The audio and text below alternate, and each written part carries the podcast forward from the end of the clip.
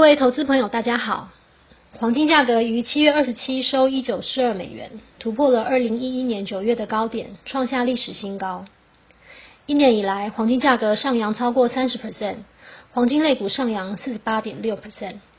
我们在之前的影片中说明过，这波黄金主要是以实质利率下降、政府大幅印钞造成市场不信任为背后主因。而近期金价在基本面未改变下，借着美元弱势推波助澜，突破了盘整区间强势上攻，创下了历史高点。在黄金创新高之后，我们来看看又有谁能接棒演出呢？我们认为接下来贵金属家族中的银也将展开新一波的向上攻坚。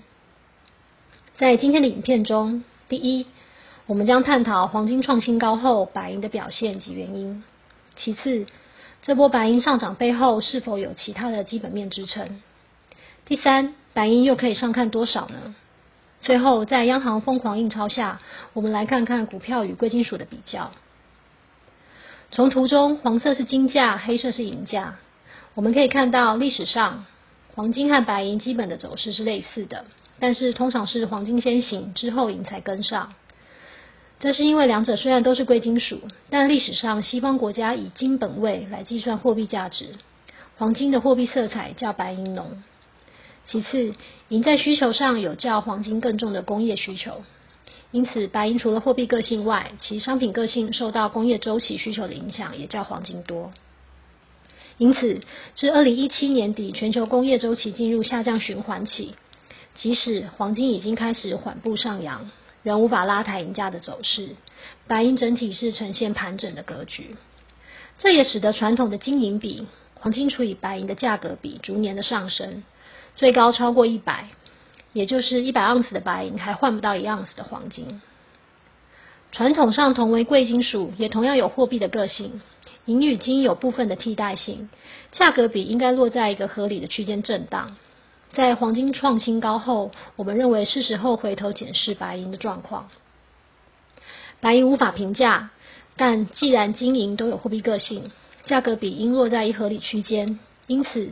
金银比的数值是否偏离过严重，就可以成为我们判断银价的一个依据。我们将金银比与其波动标准差画一个比较图。从投影片中我们可以观察到，当金银价格差异来到极端的两倍标准差时，代表白银的价格由黄金价来评估已遭到严重的低估，而此时都是银价将追上金价表现的转折时期。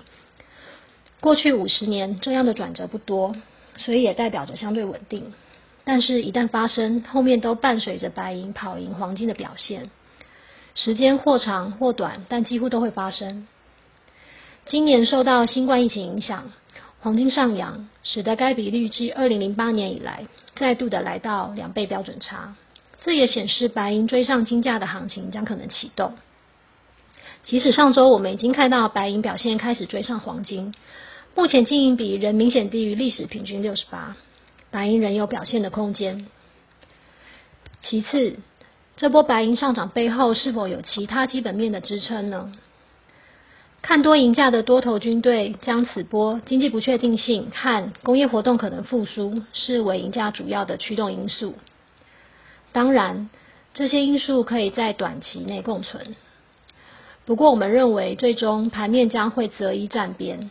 也就是说，若经济确定复苏，则会减少避险需求，而将终端需求作为主要的驱动力。工业对白银的需求由三十到三十五 percent 的电子产品和约十 percent 新能源驱动。虽然股价都已经强劲反弹，但两者的这个终端需求复苏还需要一些时间，特别是电子产品中的消费品和汽车需求。将工业需求作为白银的推动力，时间仍然过早。我们认为此波行情主要由一经营比过低，二矿产下降两因素推动。即使工业需求疲弱，白银和黄金的价格比也应落在一个合理的区间表现。当白银较黄金显得过于便宜的时候，这时就驱动了白银的货币个性，吸引市场资金进入。简单来说，什么理由推动黄金，就是什么理由推动白银。热钱以同样的理由寻找价值仍被低估的标的。再来，白银供应在新冠疫情影响下，并非毫发无伤。七十 percent 的白银是作为黄金或其他金属开采的副产品。在拉丁美洲最严重的时期，许多矿山停工，导致了供应减少。例如，占开采白银供应量十六 percent 的秘鲁，今年一月到五月同比下降超过三成。根据 Morgan Stanley 的估计，二零二零年白银产量约下降六 percent，这也是短期银价有支撑的原因。第三，既然白银仍有表现空间，又可以上看多少呢？我们也可以从银与黄金的价格比中找到答案。既然什么理由推动黄金，就是什么理由推动白银。热钱以同样的理由寻找价值仍被低估的标的，那么当金银比来到合理区间时，与白银相比，黄金可能还是更有保值性。我们以历史金银比均数六十八，黄金价格两千美元估算，白银合理价可落在二十九点四美元左右。以技术分析盘整幅度翻倍的简单分析，价格也是落在该区间。当然，若金价持续上扬，就会带动银价上攻；反之亦然。我们不免俗，还是要来提一下风险。